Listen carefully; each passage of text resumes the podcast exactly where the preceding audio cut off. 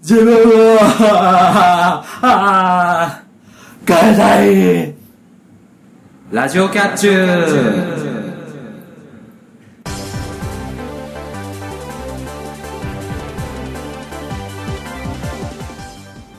皆さん、こんにちは、ゆわゆです。皆さんこんばんは、またたび猫ありです。パーソナリティのキャッチューな2人があなたの心をわしづかみにするために全力疾走で頑張る番組「ラジオキャッチュー」第55回の配信ですはい、はい55ガオガオ。ねゾロ目回ですけどもはいはいはいいやーでも7月もはい。うん。半ばっていうかね後半入りまして、はいはい。ますますね暑くうん。なってきましたねそうね、なんか、こう、普段収録前である程度待ち合わせしていくじゃないですか。はいは暑い暑い。いねびっくりした。うん。というわけで、はい。ねオープニングのはい。一言ですけども、はいはいはいはえーいと。自分を変えたいうん。まあねあの先日はいはいははい、あの会見が話題になった、ね、兵庫県議会の人でしたっけい。そうですね、県議会の議員さんですね。のね真似で始まりましたけど も俺の中であの人、エシリシ議員って言ってるんですよね。 もうね、あの人すごかったですね。ねまあねにかあのに関連して言ったんですけども、はいはいはいえー、と先日うん。あのぶっ倒れまして、 大丈夫はい、あの今知ったわ久しぶりにあのなんていうんですか日射病っていうか、はいはいはい熱中症みたいなのかかって脱水状態うになったんですよ、まあその日の前日あまり寝てなかったっていうのと忙しくて朝ごはん抜いてきたってはいはいはいいうのもあるんですけど、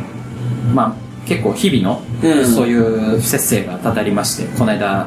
あの熱射病で倒れましてはいはいはいは実際倒れたのがあの小学生の時以来だったので、結構久しぶりだったんですいよ、はだからまあ結構あまりそういうことがなかったので、うん割とタフになってきたのかなとか思ってたんですけども、はいはいはいやっぱ年とともにこうね体力のあの20代の前半もしくは半ばあたりの人が言うセリフではないまあそうですけども、まあ、やっぱなんか体力がうんうんなくなってるんだなっていうのを、うん実感しましたねなるほどねうんそうね私はなんかあんまりぶっ倒れたことが意識飛ばしたことないんで交通事故あった時もなんだかんだ言って最後まで意識手放せないんですよねはいはいこうまあでも確かにそれは大変だな熱中症か何でもいいんだよななんかうん、脱水症状になったことありますけどうん、なのでねまあこれからうんまた8月とか入って暑くなっていきますので、はいはいまあ、体調管理はしっかりしないとなとなるほどなるほど思っております、はいはい、皆さんも、えー熱中症気をつけてください、はい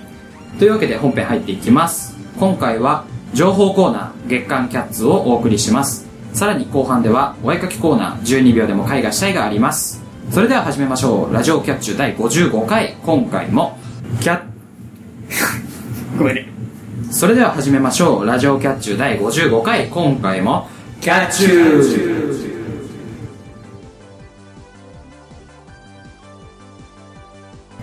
ラジオキャッチューこの番組はワイズラジオ制作委員会がお送りします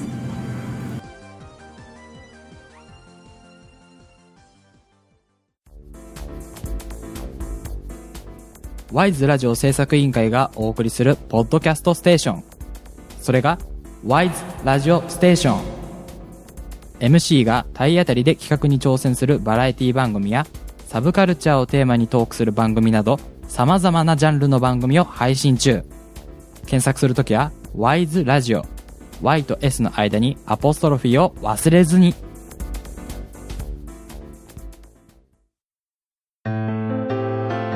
駆け上がりラジオでは話題のニュースや噂のネタはたまた空想科学までティードリンキングトークをお届けしています。配信は毎月10日、20日、30日です。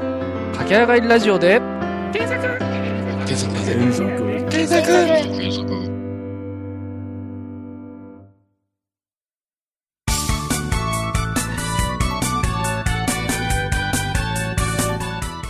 またたび猫兄です。ゆわゆですおっきの放送は、ラジオキャッチュー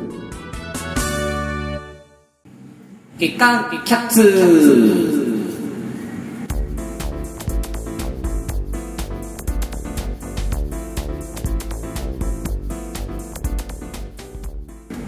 パーソナリティが詳しくは知らないけど今気になるものをリサーチして報告するプレゼン型情報コーナーですはい。はいねあのここ最近私が食べ物ラッシュをしているとおなじみの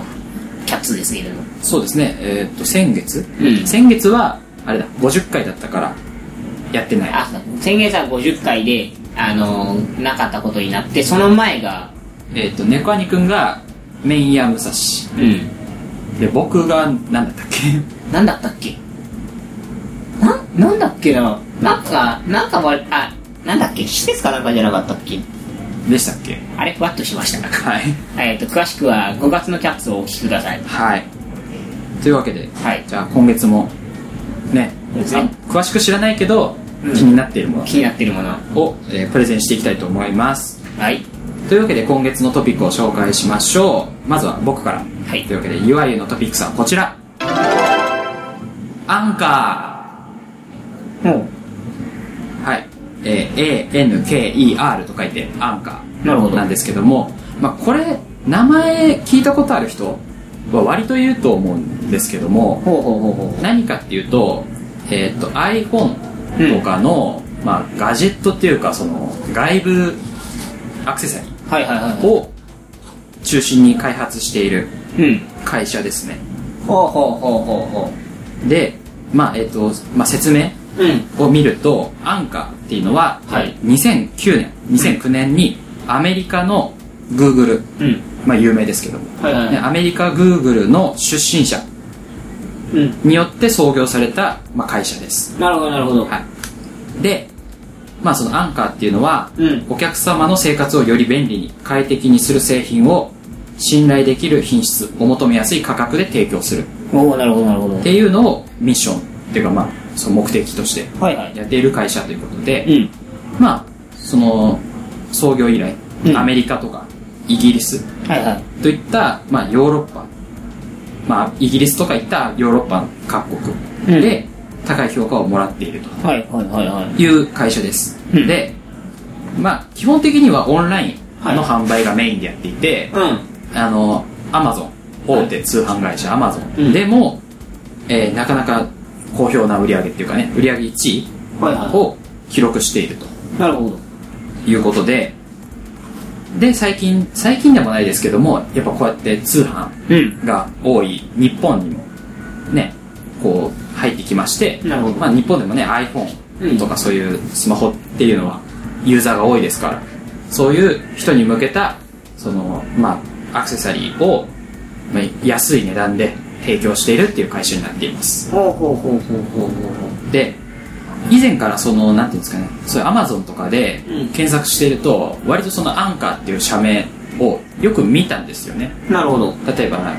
あ iPhone のバッテリうん。ーがないかなとかって探すと割と出てくうんうん。るんですよなるほど。でずっと気になってはいたんですけどもうん買ってなかったので、今回ちょっと買ってみましたなるほど。というわけでちょっと出しますお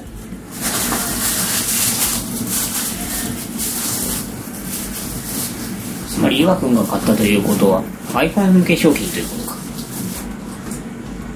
はいそうですね僕が買ったってことで iPhone の商品なんですけども、うんえーこちらですねえで、えー、ーモバイルバッテリーおーモバイルバッテリーだ。はいで箱も持ってきまし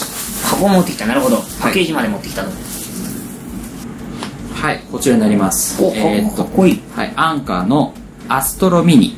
ほんほんほん。エクスターナルバッテリーってやつですね、うんうんはい、で、まあ、これを買った理由はですねまずすごくちっちゃいっていうのですね、うん。えー、ともう片手で握れるサイズそうだね。の,、まあ、あの iPhone 用のモバイルバッテリーなんですけども、はいはい。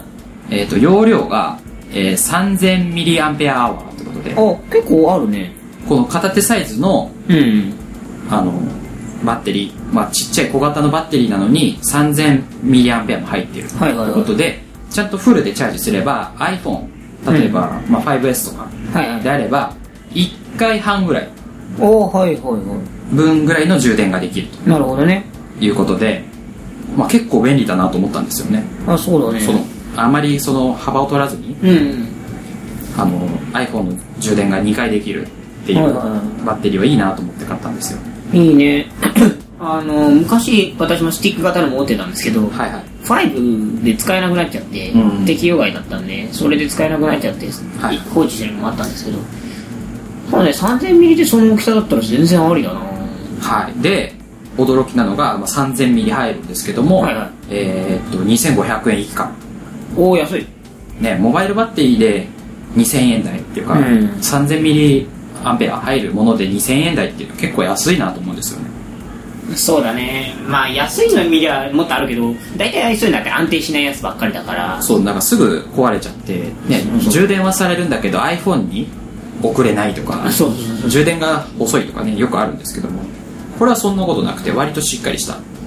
製品になってますねなるほど。でこの他にも、えー、とアンカーは例えば、うん。えー、と 5000mAh 入るはいはい4口ついたブースバッテリーとかはあ、4口もついてる。とかねそそれもしかも iPhone とかあの iPad とかって、うん。こう充電に最適ななんていうんですかあの電圧うん。が違うんですよいや、そうだね。 iPhone とかだと1点あ電流電流かうん。だから 1. 点何ミリあ1点何アンペアとかっていうのが複数ついてるとはいはいは例えば iPhone 用にあの適したものが1つ iPad 用に適したものが1つい。あで Android とかに対応したものが1つみたいな感じでそのいろんなニーズに応えあ。うんるようなそのバッテリーを提供していたり最近出したのは、えっとあの iPhone 公認の、うん。えっとライトニングケーブルはいはいはいはい。ですねあの iPhone に買った時についてくるうんものとほぼ似た形のライトニングケーブルが、えーっとキャンペーンとかで1000円以下で買えるとほうほうほう、安いな安いですよね多分今その同じ製品を iPhone の製品版で買おうとすると2000円ぐらいするので大体半分ぐらいの値段で買はいはいはいはうということでもう本当に便利な商品をうん安く買えるっていうことで、Amazon とかでも人気なんですねい。なるほどなるほど。なのであのこれ気になった人は Amazon とかでアンカーで検索してみるとすごい本当にお安いお値段で便利なものがいっぱい置いてありますからはいはいは検索してみてくださいあの iPhone 用の Bluetooth キーボードとかい。ああ、はい、そういうのも売ってますんでなるほどねいいな、確かにこういうの手軽に買えるっていうのは。ねうーん。で最近は日本にもその本社はいは構えてるので、はいはい割とその通販でも早く届いたりするい。うんなるほどとねいうことで、まあ、手軽に iPhone のはい充電ができたり、その iPhone ライフを快適にする、えーアクセサリーを販売している会社アンカーを紹介しましはい。たはいいいなあとは直営店ができたら完璧だな。そうですねじゃあ、続いて、猫アニのトピックスをいきたいと思います。今回はこちら。クラッシュオブプラン。はい最近あのソーシャルゲームで CM よくしてると思うんですけれどもうんあのなんか CM してるしラッピングカー最近山手線とかでよく見るんですけど、まあ、いわゆる普通のソーシャルゲームですかねあのそうですねアプリ系ゲー iPhone とムのかのアプリゲームですアプねリゲームですねあの Google プレイのいっぱいアプリ出す CM あるじゃないですか今はいあの途中で行くよとか行くよとかあの三角形の中でいっぱいやるやつそうですねはいあれがまあ中にも紹介されてるぐらいなんですけれども、はいまあ一時期ランキングトップはトップ1位かな無料の無料ランキングのトップ1位に乗るぐらい人気だったんですけれども、はいでまあ何をするゲームかっていうと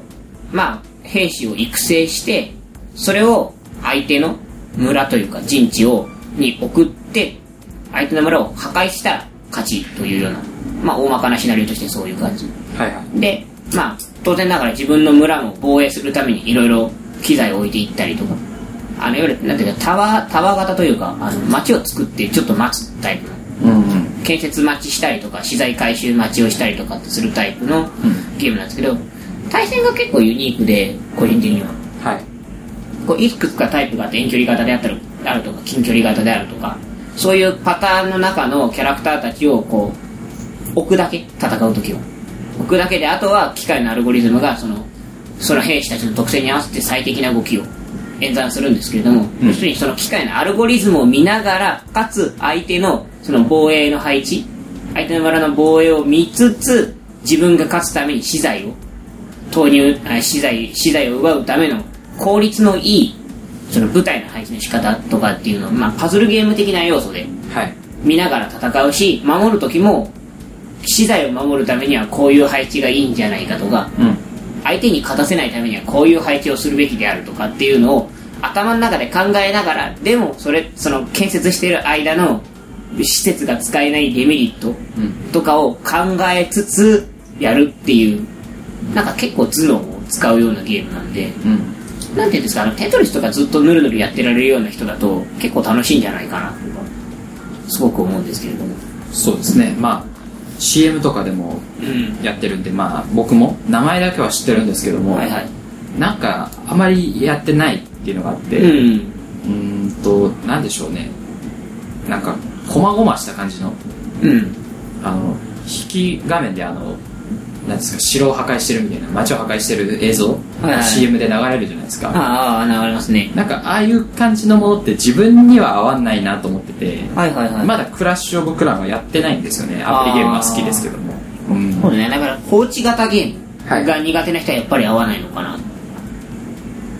まあただ放置型ゲーム要するにまあ例えば仕事してる人なんかそうですけど8時間12時間ぐらいってどうせ携帯見ないじゃないですか溢れてる時間ってあんまないじゃないですかまあ昼そうで休みすぐらいねしかはいはいまあ、そういう人には結構向いてるのかなって要するに建設してしまえば8時間どうせ何もできないんで うん8時間じゃあその間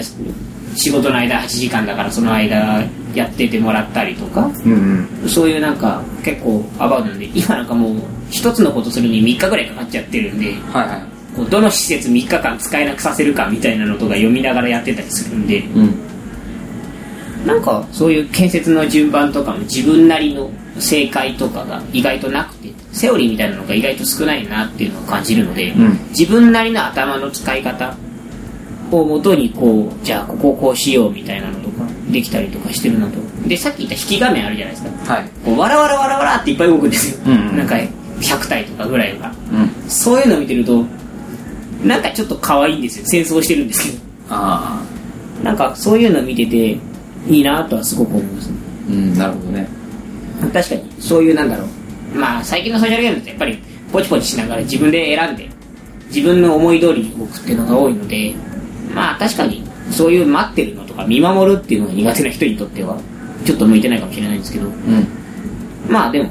なんか可愛いものがやりたいとかそういう楽しみたいとか仲間と共闘するには全然面白いゲームなのでうんなんていうかその対抗戦みチーム対抗戦みたいなのが常に行われてるようなゲームなので、うんそういう意味では楽しいのかな仲間とやって楽しいソーシャルゲームおうかなというふうに思いますはい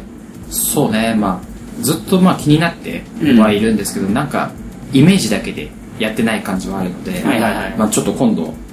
ダウンロードっていうかインストールして遊んでみたいなと思うんですけどもこれってイメージは海外のやっぱキャラクターとかがイメージなんですけど日本語対応なんですかそうですね日本語は対応してますねバッチリ日本語あじゃあなんかチュートリアル的なのも日本語で日やっ本て語きでやてっててっていうのもあるおーじゃあやってみようかな全然しっかりローカライザーされてるので、はいはいその辺は問題ないかなというふうに思いますはいまあただアメコミたちが苦手ななんですけどアメコミというかアメリカン系のゲームってなんかちょっと濃いじゃないですか顔とかそうですねああいうのがちょっと苦手な人にとってはちょっと微妙ですけども、はいはいまあやってみてはいかがかなというふうに思ってというわけで今回はクラッシュオブクラウンを特集してみましたはいこのコーナーではパーソナリティが気になっているけどよく知らないものを調査しますリスナーの皆さんも気になっているものがありましたら教えてください以上月刊キャッツーでした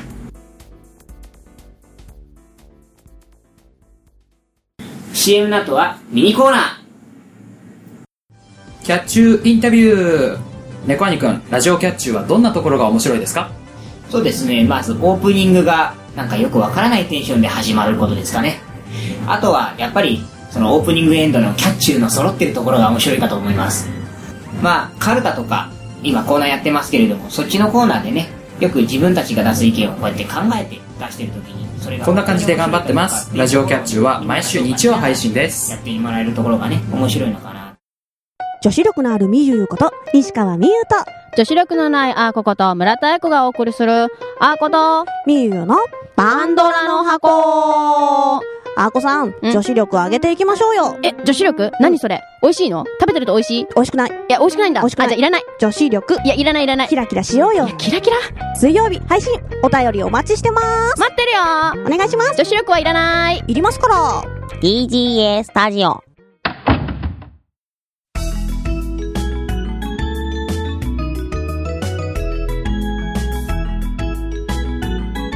ラジオキャッチュー12秒でも絵画したい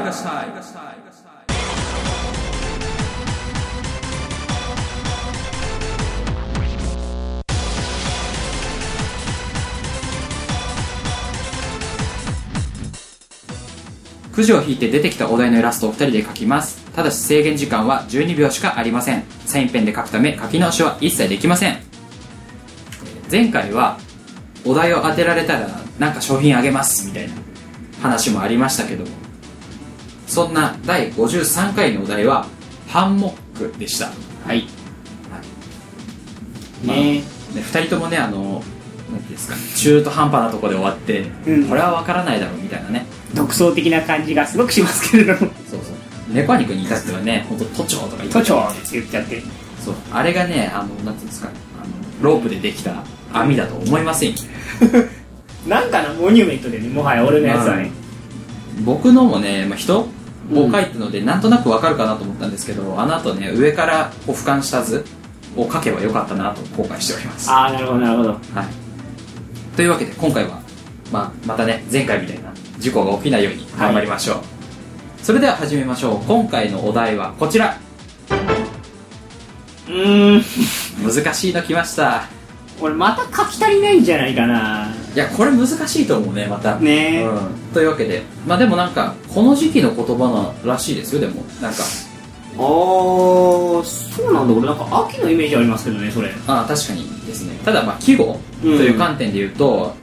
まあ、昔の夏頃ってことですねだから今の秋だとああ、はいはいはいはということなので、まあ、このイラストをね描いていきたいと思いますけども、いはい。うん。じゃあね、まあ、さいあの今回は最初は岩くに書いてもらおうかなと思います。はいいやでも難しいなこれどうすどう書けばいいんだこれ頭の中でね、あの、物はね、すぐ出るんだけどね、どう書いていいかって分かりにくいかなってそうですねねはいはじゃあ、とりあえずこうできましたかいまあ頑張って書いてみようと思います まあまあまあ、分かりやすく書いてください。それでは行きましょう。岩井くんのスタートです。スタート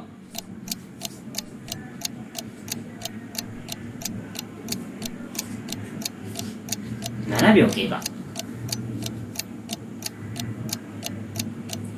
終了でーすいや難しいよこれお題が良くない よねお題にケチつけてますけどはこんな昴生さんに文句を言わないいはいじゃあ変わりまして猫アニくんいきたいと思います準備大丈夫ですか多分こういうイメージわかりましたじゃあ行きたいと思いますよーいスタート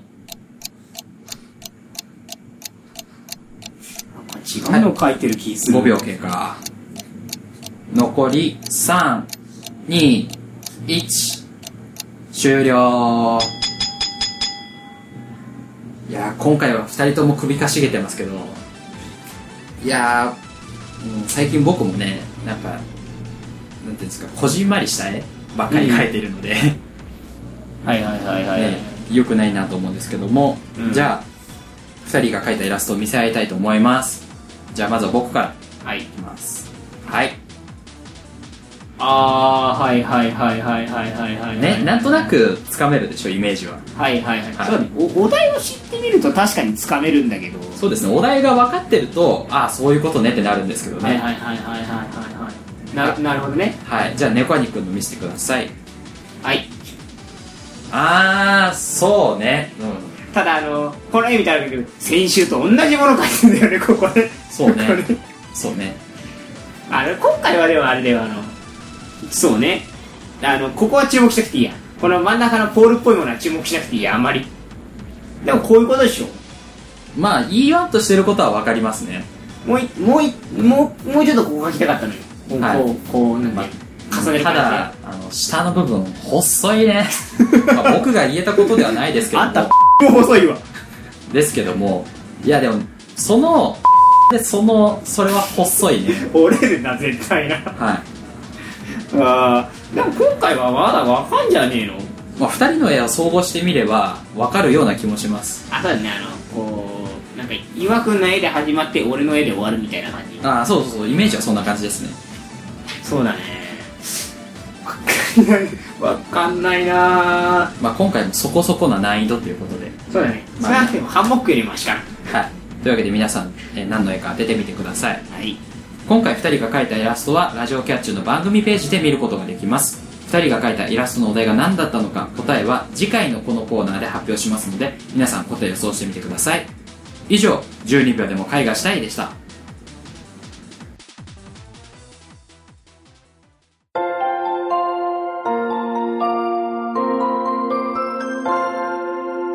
まもなく終点エンディング。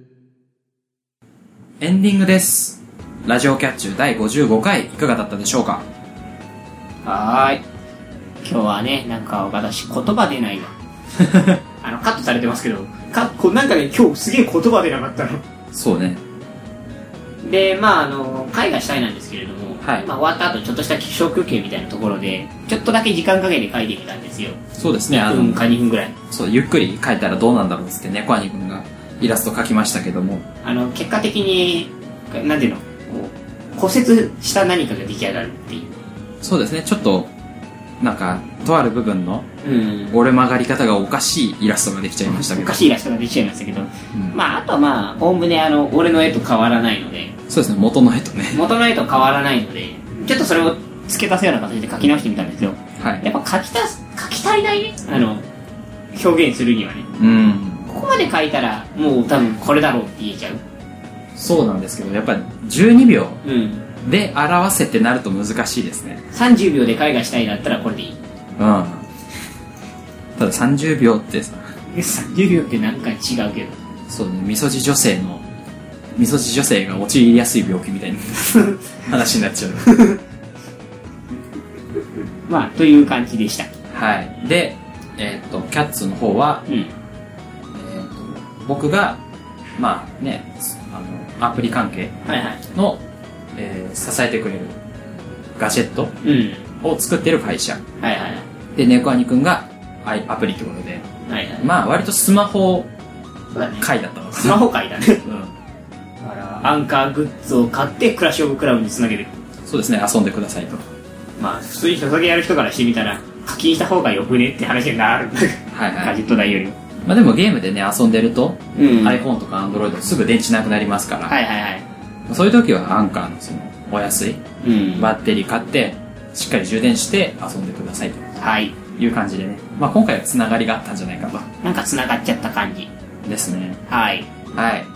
というわけでもうそろそろ終わりなんですけども最後になんかお知らせとかありますかあ、それじゃあ、えーお知らせの方にね、サイトのお知らせにも書いたんですけれども、こちらでも一応お知らせしようかなと思いますけれども、えースマートフォン向けの、えーワイズラジオステーションのサイトが、えーまあ、5割ほど完成しました。おおえーっと、前回言っていたメニュー、メニューボタンが一瞬出て一瞬消えるよって話なんですけれども、はいあそこの部分なんかどうやっても改善できなかったので、うん自作しました。おおうなんでまあ、一応見た目的には、ちゃんと動いてるはずなので、うんまあ、そちらの方をご利用してください検索ボタンはまだついてないので、うんまあ、それつけてあとはデザインを作り直したら100%完成ということでお願いしたいと思いますそうですねあとねあの月別とか、うんタグとかで検索できるようになればいいなと思ってるんですけども、はいはいまあ、そこら辺はまだ改良中ってことで改良中でとすとりあえず今は、えーカテゴリーうんごとの記事と、えーそれぞれの記事はいはい、が見れるよっていうことなので、そうですねよまろあしくお願いします、スマホでも快適に見られるようになったワイズラジオステーションをよろしくお願いします。というわけで投稿募集いきたいと思います。ラジオキャッチュではリスナーの皆様からのお便りを募集しています。各コーナーへのお便りや番組の感想フリートークで話してほしいテーマなどぜひ送ってください募集している内容は投稿フォームがあるページで確認できます投稿方法はメールの場合 wiseradio100-gmail.com ysradio100-gmail.com ですサイトの投稿フォームから送る場合は http コロンスラッシュスラッシュ wiseradio.sakura.ne.jp にアクセスしてください Twitter のリプライやハッシュタグでも投稿が可能です TwitterID は wiseradio アンダーバー pp ハッシュタグはシャープ wiseradio です投稿締め切りはコーナーによって異なりますので、ラジオキャッチのページをご確認ください。皆様からの投稿お待ちしております。それではそろそろお時間ですラジオキャッチュ第55回ここまでのお相手はゆわゆとまたたび猫にでした。次回も、キャッチュー